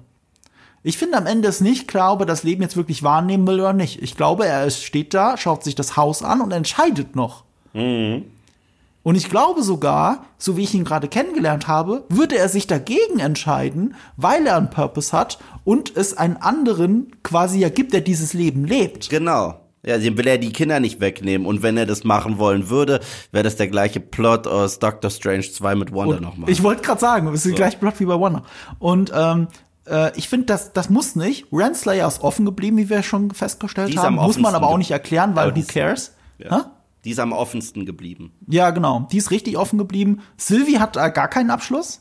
Nee. Ne, außer dass sie ihr McDonalds-Leben leben kann, aber das ist ja kein befriedigendes Ende. Und wie leicht könnte man denn Loki da wieder rausschreiben? Jetzt denk nur mal drüber nach. Der sitzt jetzt da tausende Jahre und äh, natürlich bis in die Unendlichkeit hinein und hält diese Timelines zusammen. Jetzt haben wir aber noch jemanden wie OB. Wir haben sogar jemanden wie äh, Victor Timely. So, also OB geht jetzt einfach hin und muss nur ein Gerät bauen, das das alles kann. Der, das ist ja alles im Prinzip. Er muss das Loom bauen, bloß nicht als Failsafe, sondern wirklich funktionierend. Und wenn der Millionen von Jahren braucht, ist doch egal. Er macht es irgendwann und dann kann Loki wieder von seinem Sitz runter. Und dann aus irgendwelchen magischen Gründen hat er auf einmal auch nicht mehr die Fähigkeit, weil sonst ist er zu OP. das macht ihn OB zu OP. Und, äh, und damit hast du eine dritte Staffel. Ja. Deswegen ist es eigentlich auch ein cooles Ende, weil es könnte ein Serienende sein, aber wenn sie weitermachen wollen, können sie weitermachen. Ich finde, nach allem, was Loki gelernt hat und wie sie mit Flashbacks spielen und dass er erfährt, dass er verantwortlich sein wird für den Tod seiner Mutter und dass er sich mhm. doch noch äh, seinem Bruder annähert, schuldet uns das MCU jetzt überraschenderweise etwas, was sie uns nicht geschuldet haben, und zwar eine finale Resolution zwischen diesen zwei Brüdern sogar. Ich finde, das schulden sie uns in irgendeiner Form, dass Loki zumindest seinen Bruder wissen lässt, ich hab dich lieb, selbst wenn wir jetzt nicht mehr irgendwie zusammen Zeit verbringen können, irgendwas in dieser Form schulden sie uns. Und selbst wenn es ein fucking Brief ist, den er aufsetzt. Oder so. Ich würde da an einer Stelle auseinandergehen. Sie schulden es nicht den zwei Brüdern, weil Thor hatte ja seinen Abschluss mit ihm. Dank ja, Infinity War. Ja, aber es weil Loki ist Loki selbst, der keine, der keinen Abschluss hat. Genau. Aber also mein Gefühl für den Loki, den wir jetzt sehen, ist, er hat ihn schon innerlich gefunden. Hm. Ja. Ich meine, er ist jemand, der sich jetzt auf den Thron setzt, tausend Jahre und nur Zeit zum Nachdenken hat. Hm. Also, das ist ja Meditieren äh, äh over 1000 oder irgendwie sowas. Weißt du, was ich meine? Hoch hm. 30.000. Hm. Das ist ja absurd. Der sitzt ja, ja jetzt ja. für den Rest der, also der Unendlichkeit. Und der Rest der Unendlichkeit ist die Unendlichkeit. Sitzt der da. Ja. Übrigens, du hattest äh, vorhin, stimmt, das brannt mir ein bisschen auf den Lippen, ähm, du hattest äh, die, das erwähnt, dass es eigentlich wie das Ende von Infinity War auf Wish bestellt ist mit den Spaghettifizieren. Mhm. Aber ich habe ich hab diese Folgen gesehen mit einer Astrophysikerin. Und die fand das immer cool, dass, äh, dass dieses Spaghettifizieren gezeigt wird. Weil das halt wirklich das ist, was passieren soll, vermutlich, wenn du in ein schwarzes Loch fällst. Und ähm, das, ich weiß auch nicht. Ich, ich mochte das. Ich mochte die Visualisierung davon und wie sie auch damit spielen, weil das vor und zurück geht in der letzten Folge. Hm. Also, es ist schon, es ist schon alles, äh, ich bleib dabei. Es ist sehr Rick and Morty. Ja. Und für alle, die Rick and Morty immer noch nicht gesehen haben, das ist vielleicht ein guter Grund, äh, endlich mal damit anzufangen. Äh, Eve. Ach, du hast Evil Dead 2 Habe ich dir die Michael Waldron-Folge eigentlich gezeigt? Wir hatten ja zusammen diese Snake-Folge geschaut. Ja, die war lustig. Terminator Snakes. Die war witzig. Aber haben wir die Michael Waldron-Folge geschaut mit der einsamen Toilette? Nee. Die schauen wir mal zusammen. Und dann sagst du mir, ob man merkt, dass es der Writer von Loki ist oder nicht. Die schauen wir mal zusammen. Das ist eher eine meiner Lieblingsfolgen. Ja, und du hast Evil Dead 2 geschaut, endlich. Äh, ja. Sag bitte unseren Podcast-Zuhörern, äh, äh, wie es dir gefallen hat. Es hat mir tatsächlich sehr gut gefallen. Es war äh, sehr lustig. Ja, ich finde filmhistorisch auch super wichtig. Man merkt, äh, hier, unser Kollege Sean Bu hat eine sehr schöne Review dazu geschrieben auf äh, Letterboxd, ähm, wie viel der Film ihm persönlich bedeutet. Und das hat mich daran erinnert, was dieser Film Tarantino bedeutet. Tarantino hat den gesehen und hat halt da erst gemerkt, ich könnte das ja auch. Mhm. Das ist so innovativ und anders. Wenn ich Filmemacher sein wollen würde, würde ich auch so innovativ und anders sein wollen. Mhm. Du merkst, was für ein inspirierender Film das ist und wie er diesen schmalen Grat tanzt zwischen Horrorfilm und Horrorkomödie. Ähm, das finde ich schon ganz cool. That being said, als jemand, der Army of Darkness Jahrzehnte davor gesehen hat, ich liebe Army of Darkness, ich mag diesen Schritt in Richtung Horrorkomödie noch mehr. Mhm. Army of Darkness ist und das Ende ist aber super gut von Evil Dead 2. Yes. Was für ein gutes Ende ist. Das, also und es hat mich auch sehr viel an das Remake nochmal erinnert. Also mm. jetzt mhm. habe ich äh, ich meine, ich, das Remake finden wir ja beide sehr gut von großartig. 2013 großartig. von dem neuen Alien-Regisseur übrigens. Ja, großartig. Ähm, äh, das ist toll. Und äh, ich kannte davor ja nur Evil Dead 1. Ja. Und äh, sie hatten Evil Dead 1 viel weniger zitiert, als sie den zweiten zitiert hatten. Ich dachte, das sind Evil Dead 1 Zitate. Nee, das sind eher Evil Dead 2 Zitate. Und das ist interessant zu sehen, weil was vieles, was Comedy ist in Evil Dead 2, wird halt in ernst interpretiert in dem Remake. Und das macht das Remake noch mal besser. Auch in Dead Rise. In Dead Rise wird auch Evil Dead 2 zitiert. Ja, den habe ich ja noch nicht gesehen. Der ist das ist jetzt der ja. einzige der Reihe, der mir fehlt. Ah, natürlich, und Ash vs. Evil Dead. Ja.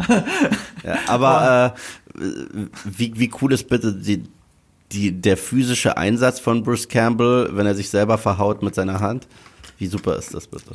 Ist schon, ähm, schon krass, wie viel physische Comedy er da reinsetzt. Er schmeißt sich die ganze Zeit Ja. von Ecke zu Ecke, stolpert die ganze Zeit rum wie ein richtiger Stuntman. Es ist super. Also war schon, es war schon sehr cooler Slapstick. Nicht auf dem Niveau von äh, Peter Sellers, aber das kann auch niemand. Also ich habe damals krass gelacht, als die abgehackte Hand ihm noch den Mittelfinger zeigt. Da habe ich richtig krass gelacht damals, muss ich einfach sagen. Das ist, aber meine Lieblingsszene ist, wo alles einfach nur Banane wird, wo der Hirsch lacht, wo die Lampe lacht, wo er dann mitlacht. So, das ist so herrlich crazy. Ich, ich, ich liebe es. Freut mich, dass du ihn endlich gesehen hast. Ja. Ja. So. Würdest du denn mehr sehen wollen von Loki? Ähm, ja. Also, also, ich glaube, ich klinge gerade negativer, als ich eigentlich vorhatte zu klingen. Ich fand die Serie immer noch echt gut. Also es war sowas, wo ich mich echt jeden Freitag darauf gefreut habe, bis sogar heute. Also es war jetzt nicht irgendwie, oh, Loki, ich muss es jetzt gucken, sondern ich habe wirklich Spaß damit gehabt. Und das hatte ich, bei Secret Invasion war bei mir schnell die Luft raus. Äh, ich habe Miss Marvel nie zu Ende gesehen. Ich, ich bin auch mittlerweile am Punkt, wo ich nicht mehr alles von Marvel gucke, weil es mich nicht mehr alles so interessiert. Und bei Loki bin ich wirklich am Ball geblieben. Das spricht ja für die Serie. Und ähm, das, was mir gefallen hat, hat mir richtig gut gefallen. Es gab auch nichts, wo ich sage, das hat mir überhaupt nicht gefallen. Es gab nur Sachen, wo ich sage, äh, okay. So, also du bist ja mittlerweile eh im MCU auf so einem Level, wo Suspending Disbelief einfach 50 Milliarden geworden ist. Und ja, da gewöhnst du dich einfach dran, dass sehr viel davon übertriebener Unsinn ist. So. Und die Kunst ist es halt in unsinnigen Franchises dafür zu sorgen, dass man mitgeht mit vielen Entscheidungen. Und ich finde, in letzter Zeit im MCU ist es voll holprig damit geworden, womit äh, man alles mitgehen muss und es einfach so hinnehmen muss, weißt du? Ich finde dieses, ähm, also ich würde auch gerne haben, dass es weitergeht, weil ich die Serie einfach sehr mag. Und ich hätte auch gerne, dass es als Serie weitergeht, nicht, dass er jetzt irgendwie Deus Ex Machina mäßig in äh, Kang Dynasty auf einmal da steht und den Tag rettet. Das fände ich jetzt auch komisch. Savior is here! Du hast auch in der ersten Podcast-Folge sehr gut analysiert, und das müssen wir nicht wiederholen, aber du hast es sehr gut analysiert, wie viel schlechter Loki die zweite Staffel läuft als die erste. Ähm, auch wegen dieser Marvel-Fatigue, die hier und da mal mehr und mal weniger zuschlägt. Und äh, ich könnte mir vorstellen, also auch gerade weil sie da eben nicht sofort die neue Staffel angekündigt haben, gerade weil das Ende es zulässt, das Serienende zu sein, ich glaube, das ist das vorläufige Serienende. glaube ich auch. Ich, ich glaube, das endet jetzt erstmal so. Und Und wenn ab. sie die Geschichte haben, wenn sie das Budget vor allem haben, weil in Loki für die Hälfte des Budgets wollen wir auch nicht sehen, das ist immer noch eine teure Serie, die kostet über 100 Millionen. Damit zwar nur halb so viel wie Secret Invasion, aber die kostet immer noch über 100 Millionen. Ähm, und wenn sie äh, nicht mehr so viel Zuschauer anzieht, werden sie die eigentlich nicht fortsetzen. Aber bevor sie sie schlecht und äh, billiger fortsetzen, dann lieber da stehen lassen, weil das ist ein annehmbares Ende. Ähm, ich könnte mir aber auch vorstellen, dass sie in fünf Jahren sagen, okay, wir machen jetzt weiter. Jetzt haben wir Bock. Tom Middleton sieht jetzt ein bisschen älter aus als noch vor fünf Jahren oder vor zehn Jahren oder was auch immer. Aber ist ja kein Problem. Er saß ja die ganze Zeit vom Thron. Das hat ihm ja irgendwie Energie gekostet. Und jetzt hat er graue Haare und ein paar Falten. Jetzt er altert auf einmal auch doch noch der Gott. So, ich, ich das könnte ich mir voll gut vorstellen, dass man das wirklich erst in vielen Jahren fortsetzt. Oder zumindest mit einem gesunden Abstand. Das ist keine Serie, die ein Jahr später sofort die neue Staffel braucht. Das war ja auch hier nicht so. Wann war denn die erste Staffel? Was war denn das? 2021? Vor zwei Vor zwei Jahren. Ja, 2021. Ähm, ich finde, das geht hier auch. Aber muss nicht. Und das ist ja auch schön. So. Ja. Wenn das noch mal kommen sollte, dann äh, werden wir natürlich noch mal darüber reden. Dass, äh, wenn ihr das hier nicht verpassen wollt, müsst ihr Nerd und Kultur natürlich abonnieren. Wenn es euch gefällt, bewertet es auch bitte. Gerne vor allem auf Spotify. Wenn es euch nicht gefällt, bewertet es bitte nicht. wir haben einen guten Schnitt. Das können wir gerne behalten. ähm, ja, haben wir dann ein Schlusswort? Naja, ich sag mal so, die Serie hat angefangen mit Glorious Purpose, sie ging zu Ende mit Glorious Purpose, deswegen machen wir es auch nochmal. I'm Loki of Asgard, and I'm burdened with glorious purpose.